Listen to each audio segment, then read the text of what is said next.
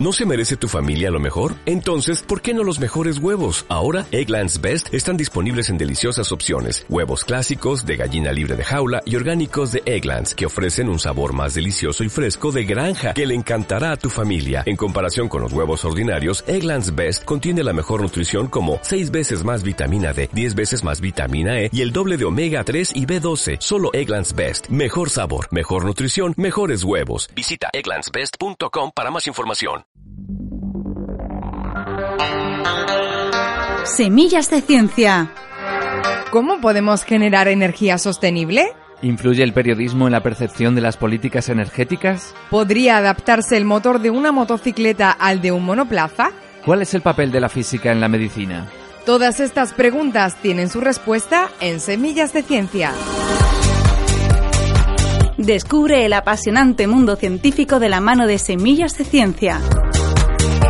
Bienvenidos a Semillas de Ciencia, un proyecto de la Asociación de Radios Universitarias de España y la Red de Radios Latinoamericanas y del Caribe, liderado por la Universidad de Extremadura. Nuestro objetivo es fomentar y difundir el gusto por la ciencia. ¿Comenzamos?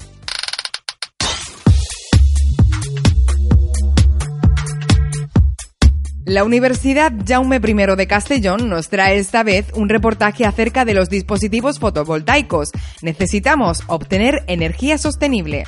Nos vamos hasta Valencia, donde la Universidad CEU Cardenal Herrera nos habla de periodismo especializado. Las políticas energéticas pueden ser percibidas de distinta forma según su difusión.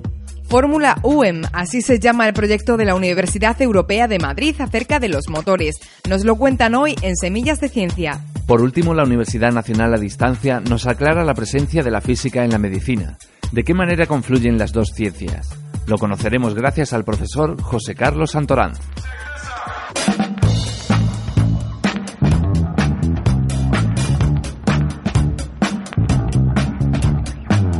La población aumenta y con ella su hambre de calidad de vida. Todo esto provoca el incremento de la demanda energética. No hace falta ni decir que los combustibles fósiles son recursos limitados y que comienzan a agotarse. Desde la Universidad Jaume I de Castellón investigan desde 1990 sobre los dispositivos fotovoltaicos, una investigación pionera a nivel internacional en materiales y dispositivos para la producción y uso eficiente de las energías limpias. Juan Bisterk es director del grupo de dispositivos fotovoltaicos y optoelectrónicos de la UGI. Lo escuchamos en este reportaje. Aprende en Semillas de Ciencia cómo se aprovecha la luz solar.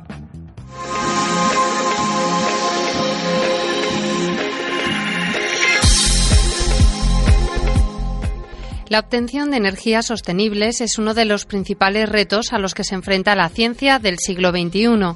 El aumento de la población y de la calidad de vida provoca un incremento de la demanda energética a la vez que se agotan los combustibles fósiles. Conseguir eh, resolver estas necesidades ah, pasa por encontrar ah, materiales y combinaciones de materiales que puedan ah, proporcionar los dispositivos adecuados para realizar estas funciones. Básicamente se trata de, convertir la luz solar en energía útil, ya sea electricidad o obtener un combustible directamente. Y después, eh, por supuesto, encontrar nuevos, mejores sistemas de almacenamiento de energía Escuchábamos a Juan Bisquer, director del Grupo de Dispositivos Fotovoltaicos y Optoelectrónicos de la Universidad Jaume I de Castellón, que desarrolla una investigación pionera a nivel internacional en materiales y dispositivos para la producción y uso eficiente de estas energías limpias. Desde que en 1990 el grupo comenzara a investigar las primeras células solares basadas en nanoestructuras de dióxido de titanio, el campo de investigación de las energías limpias ha vivido un crecimiento exponencial. Bisquer de nuevo. Luego, a partir, digamos, de 2000, eh, el campo de investigación empezó a crecer de, una forma masiva porque fue cuando todo el mundo entendió que, había que buscar alternativas al, petróleo. Entonces empezó como una nueva era dorada para la, energía solar, que por entonces había sido casi abandonada durante 20 años.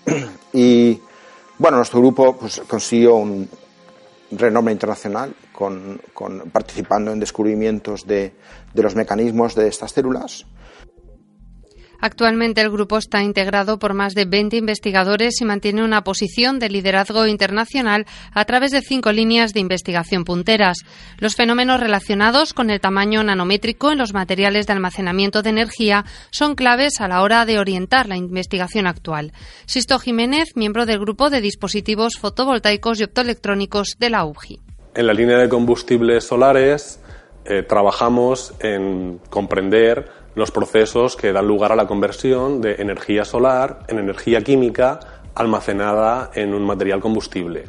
Como ejemplo, a partir de recursos prácticamente inagotables y deslocalizados geográficamente, como la luz solar y el agua, podemos obtener hidrógeno como un combustible de manera respetuosa con el medio ambiente. Los materiales semiconductores están en la base de un desarrollo tecnológico sin precedentes desde mediados del siglo XX.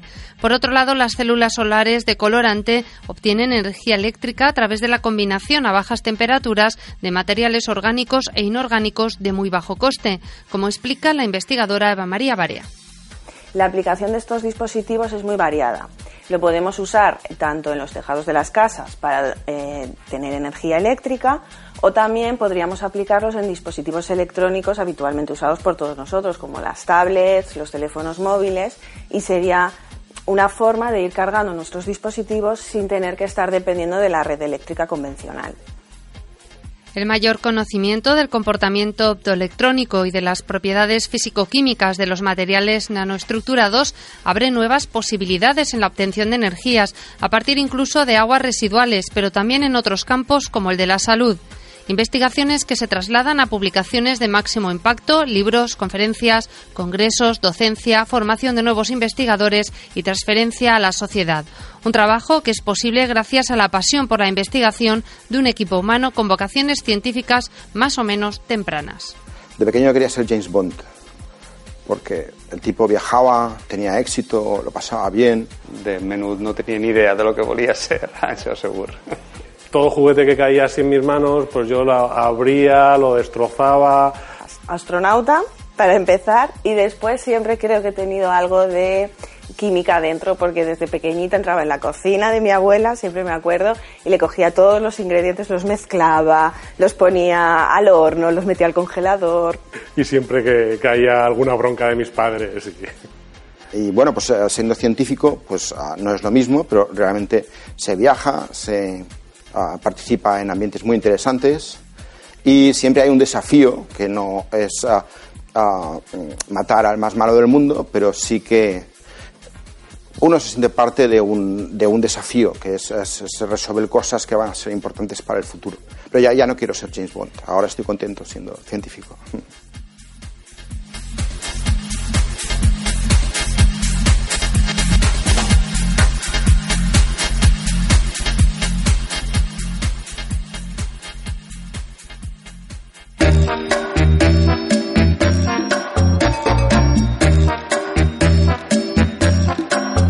¿Sabías que... Parece ser que Apple se está centrando cada vez más en conseguir sistemas de carga solar para sus dispositivos portátiles, con nuevas patentes que introducen placas solares tras la pantalla táctil en el dorso del gadget. Con esto se pretende conseguir el máximo aprovechamiento de la luz solar y lograr que los dispositivos como el iPhone se autoabastezcan de electricidad fotovoltaica. Estás escuchando Semillas de Ciencia.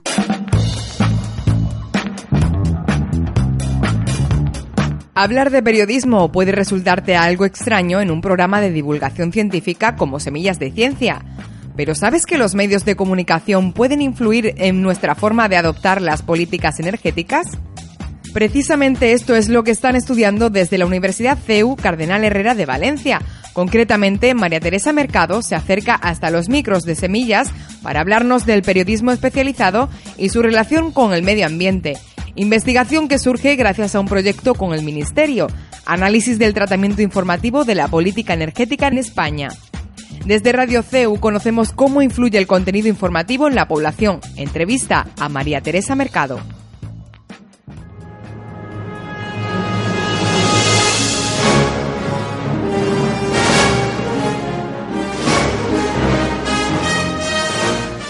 Semillas de la Ciencia, un programa de divulgación científico-tecnológica en las que participan las radios universitarias integrantes de la ARU.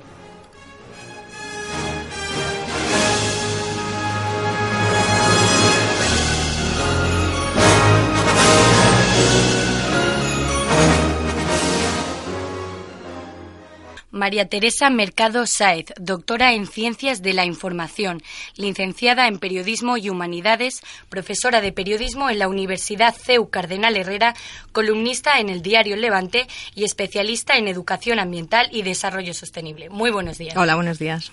Bueno, lo primero de todo, ¿en qué consiste la línea de investigación y cuál es el objetivo principal de ella?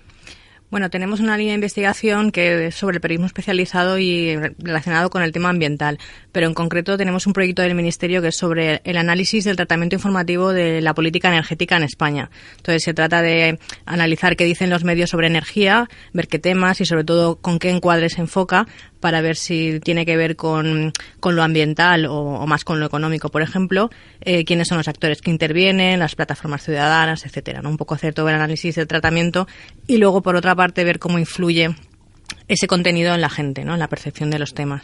¿Y en qué medida cree que va a tener un impacto de cara al futuro? Bueno, de momento estamos terminando todavía el primer proyecto. Hemos pedido un segundo proyecto al Ministerio donde no solo eh, vamos a analizar los medios impresos, sino también a las redes sociales, porque hemos detectado que el discurso de los medios en, la prensa escrita, pues aunque marca mucho la agenda del resto de medios, está alejado un poco de, muchos ciudadanos. ¿no? Entonces hay otros temas como el tema ambiental que se mueve muchísimo en las redes y queremos eh, verlo por ahí. Y el, proyecto, eh, al ser un tema para nosotros, evidentemente, con mucha importancia y muy de actualidad, porque la política energética pues tiene que ver con nuestro consumo, con cómo vivimos, con la lucha con el cambio climático. Entonces creemos que eh, conocer cómo la gente percibe, cómo la gente eh, se comporta puede ayudar a una sociedad más sostenible. En la investigación cuentan con el apoyo de alumnos. ¿En qué medida están involucrados?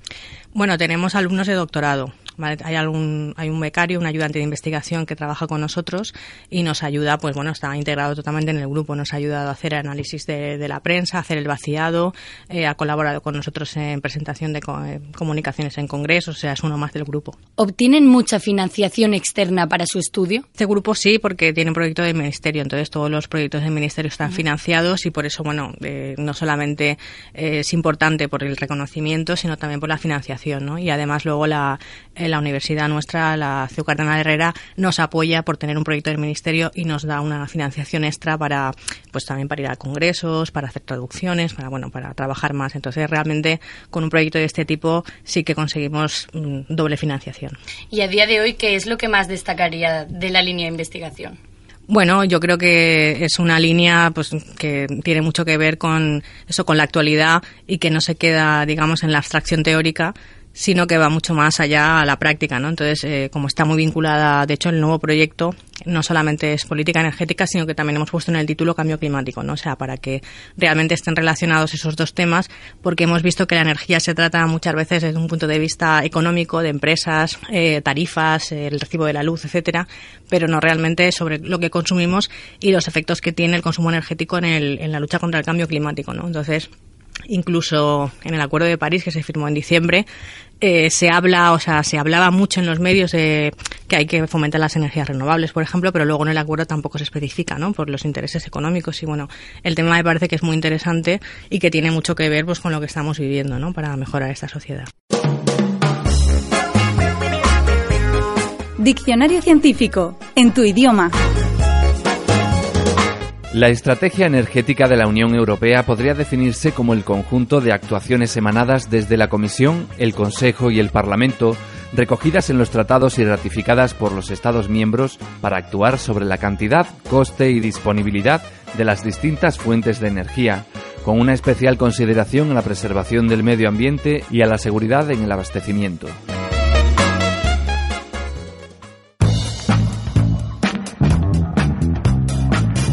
En Semillas de Ciencia ponemos voz a los laboratorios de la universidad. ¿Podemos convertir el motor de una motocicleta en el de un coche? Este es el reto que se pone la Universidad Europea de Madrid. A través del proyecto Fórmula UEM podemos conocer cómo reciclar de alguna manera un motor.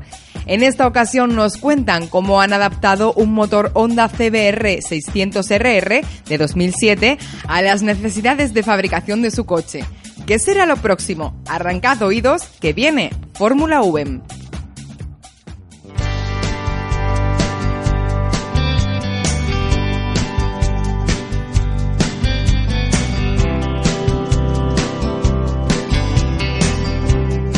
¿Cómo adaptarías el motor de una motocicleta a un monoplaza? ¿Crees que esto es posible? El profesor de Ingeniería Mecánica y director del proyecto Fórmula Web de la Universidad Europea de Madrid, Vicente Padilla, nos cuenta cómo él y su equipo conformado por alumnos lograron adaptar un motor Honda CBR600RR del año 2007 a los requerimientos necesarios para el diseño y fabricación de su coche. La competición limita a motores de 610 centímetros cúbicos. Motor tal cual lo vende Honda no nos serviría para nuestra competición.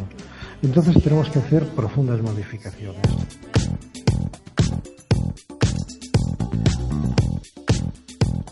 En ese sentido, el primer cambio que practicaron en el motor fue en el sistema de admisión. Por ejemplo, los colectores de admisión los hacemos dobles resonantes para obtener eh, el mayor rendimiento volumétrico a dos regímenes. Un colector normal solo da un máximo rendimiento a un, a un régimen. Entonces nuestro colector eh, es un colector inteligente, está controlado por la unidad de control y abre y cierra unas compuertas para por efecto RAN conseguir el máximo eh, nivel de llenado del motor en eh, ciertos regímenes. Concretamente, la principal adaptación estuvo en la válvula de mariposa, que es la encargada de regular la admisión del aire al motor para que se combine adecuadamente con el combustible y se genere la máxima eficiencia del mismo. Porque las mariposas convencionales eh, son de tipo mariposa, es decir, tiene un cuerpo que se mueve dentro de la mariposa. Cuando vas a plenos regímenes, aunque son muy finas, son entre 2 milímetros, eso crea cierta turbulencia y cierta pérdida de carga. Entonces a plena carga no obtenemos el máximo que podríamos obtener eh, si solamente fuese un orificio. Entonces hemos cambiado el diseño y hemos hecho una mariposa eh, de las que se llaman de bola, eh, que gira, es un taladro que gira y lo que hace la restricción para ajustar el dosado del el motor son los laterales, de forma que cuando estamos a plena carga, que es cuando queremos el máximo llenado del motor, no hay ninguna restricción.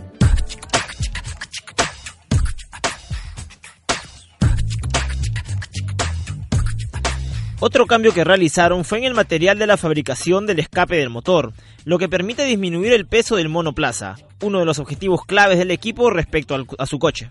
El escape es un escape que está sintonizado, es un 421 y para aligerar peso es de titanio. Un colector de escape normal de estas características pesa como 5 kilos y el escape nuestro de titanio está en 2 kilos 200 aproximadamente. Además, la reducción del peso del monoplaza también se favoreció con la modificación del cárter, ya que el original no cabía en el coche debido a sus dimensiones, por lo que fue necesario fabricar uno nuevo. El escape es un escape que está sintonizado, es un 421 y para aligerar peso es de titanio. Un colector de escape normal de estas características pesa como 5 kilos y el escape nuestro de titanio está en 2 kilos 200 aproximadamente.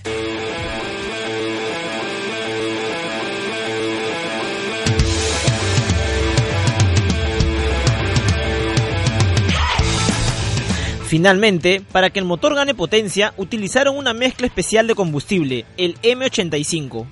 El M85 es una mezcla de 85% de bioetanol y 15% de gasolina. ¿Qué ventaja tiene esto? Pues que el índice de octano de esta mezcla es muy alto, está por 108 eh, aproximadamente, 108 de índice de octano y mm, entonces podemos subir la relación de compresión de nuestro motor eh, de forma que obtenemos un poquito más de potencia. Todos estos cambios en el motor, entre otros que practicaron en el coche, los realizaron debido a las normas que exige el Formula Student, competición en la que el equipo que lidera Vicente Padilla se mide ante otras universidades del mundo, tanto en el diseño y fabricación de un monoplaza. Las universidades buscan constantemente lo mejor para sus alumnos. Para ello se crean programas donde se pueden aplicar los conocimientos adquiridos. Fórmula Student es sin duda el semillero más grande en el mundo del automovilismo, ya que participa en distintas áreas y no solo de ingeniería. Aquí los profesores demuestran que el verdadero conocimiento no solo se encuentra en las aulas, sino en la práctica.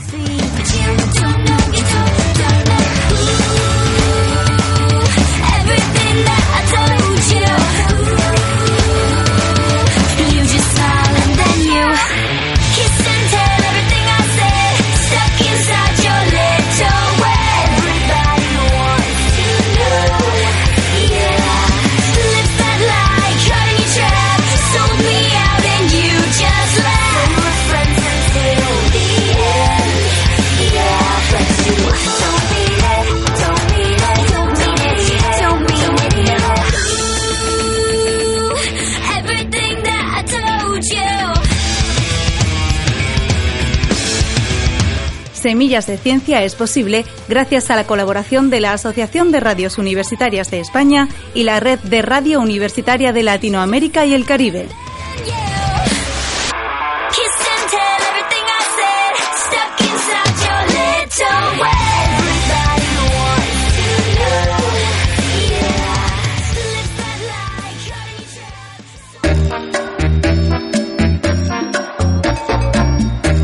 ¿Sabías que... La historia reconoce a Carl Benz como uno de los inventores del vehículo automotor y por supuesto fue el primero en obtener permiso de conducir automóviles. Sin embargo, lo que se considera el primer viaje en automóvil no lo dio él, sino su esposa Berta y dos de sus hijos, Eugene y Richard.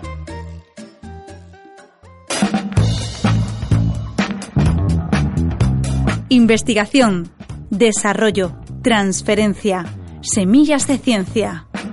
La física está presente en la medicina en casi todas sus facetas. La Universidad Nacional a Distancia cuenta con un grupo de investigación liderado por el catedrático Carlos Santoranz, que en colaboración con el Hospital Universitario Gregorio Marañón de Madrid trabaja en el área de la cardiología, la oncología y la imagen médica. Fruto de esa colaboración, se están consiguiendo importantes avances en estos campos, como puede ser el diseño de un ventrículo artificial. Isabel Baeza y Marga Orozco realizan esta entrevista desde Radio UNED. Vamos en los siguientes minutos a hablar de una investigación. La investigación que realiza el Grupo de Investigación de Física Médica de la UNED. Con nosotros está el catedrático de Física de nuestra universidad, el profesor Carlos Antoranz. Bienvenido. Hola Isabel. Vamos a hablar de este grupo de investigación que realiza este trabajo en colaboración con el Hospital Gregorio Marañón de Madrid. ¿Cómo empieza esta investigación y esta relación? Eso empieza en el año 85, cuando dos personas del Departamento de Física de la UNED son llamadas por el grupo de Medicina Experimental de Gregorio Marañón para hacer unas preguntas sobre mecánica de fluidos para construir un corazón artificial.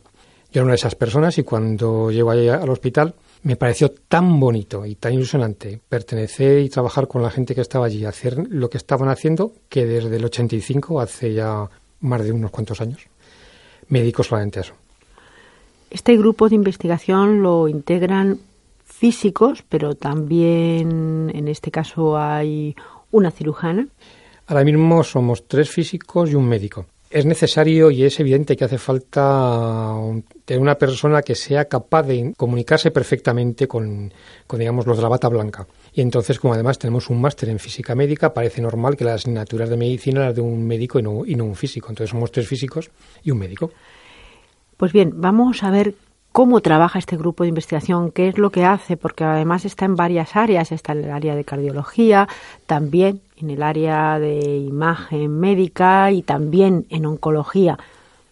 ¿Un poco podemos definir cómo son estas áreas? Sí, podemos definirla, pero es natural, porque estamos trabajando dentro de una unidad de medicina y cirugía experimental de Gregorio Marañón. Luego allí se prueban muchas cosas, se hacen diseños de muchas cosas.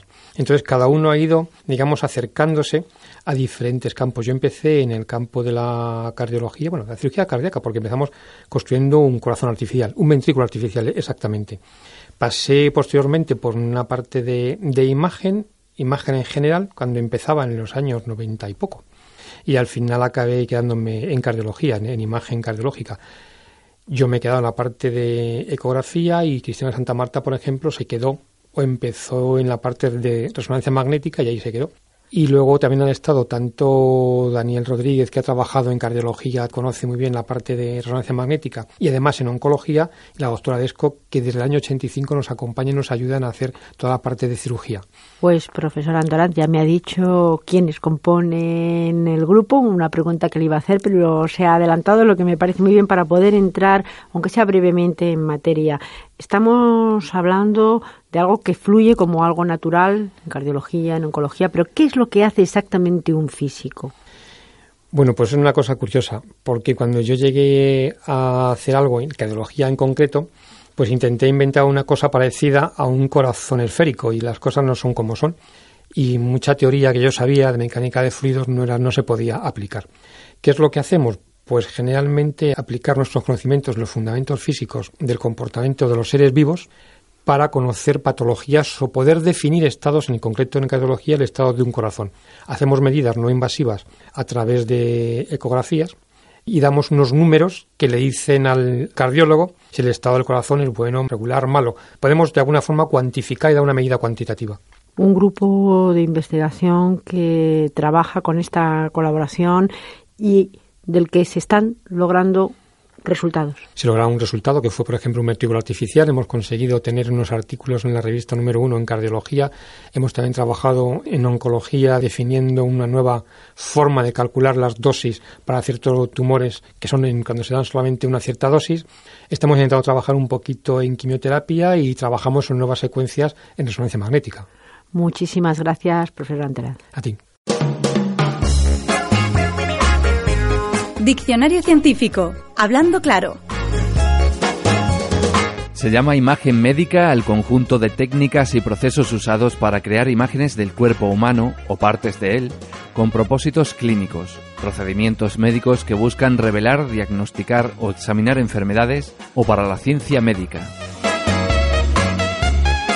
Como disciplina en su sentido más amplio, es parte de la imagen biológica e incorpora la radiología, las ciencias radiológicas, la endoscopia, la termografía médica, la fotografía médica y la microscopía, por ejemplo, para investigaciones patológicas humanas.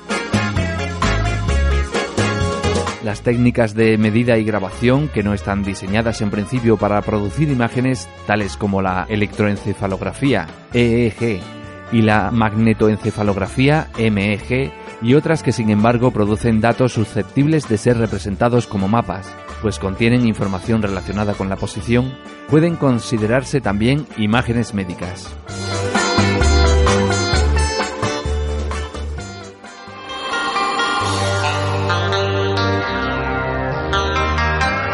Si te gusta lo que escuchas, síguenos y habla con nosotros en Twitter, Semillas de Ciencia, y en nuestra página web, semillasdeciencia.es. ¡Te esperamos!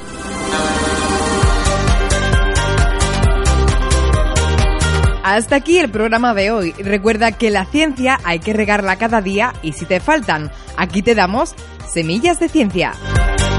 Semillas de Ciencia, un programa coordinado por Onda Campus y el Servicio de Difusión de la Cultura Científica, pertenecientes al Gabinete de Información y Comunicación de la Universidad de Extremadura. Nuestras semillas están patrocinadas por la Fundación Universidad Sociedad y la Fundación Española para la Ciencia y la Tecnología del Ministerio de Economía y Competitividad. Dale más potencia a tu primavera con The Home Depot. Obtén una potencia similar a la de la gasolina para podar, recortar y soplar con el sistema OnePlus de 18 voltios de Ryobi desde solo 89 dólares. Potencia para podar un tercio de un acre con una carga. Potencia para recortar el césped que dura hasta dos horas. Y fuerza de soplado de 110 millas por hora. Todo con una batería intercambiable. Llévate el sistema inalámbrico OnePlus de 18 voltios de Ryobi. Solo en The Home Depot. Haces más. Logras más.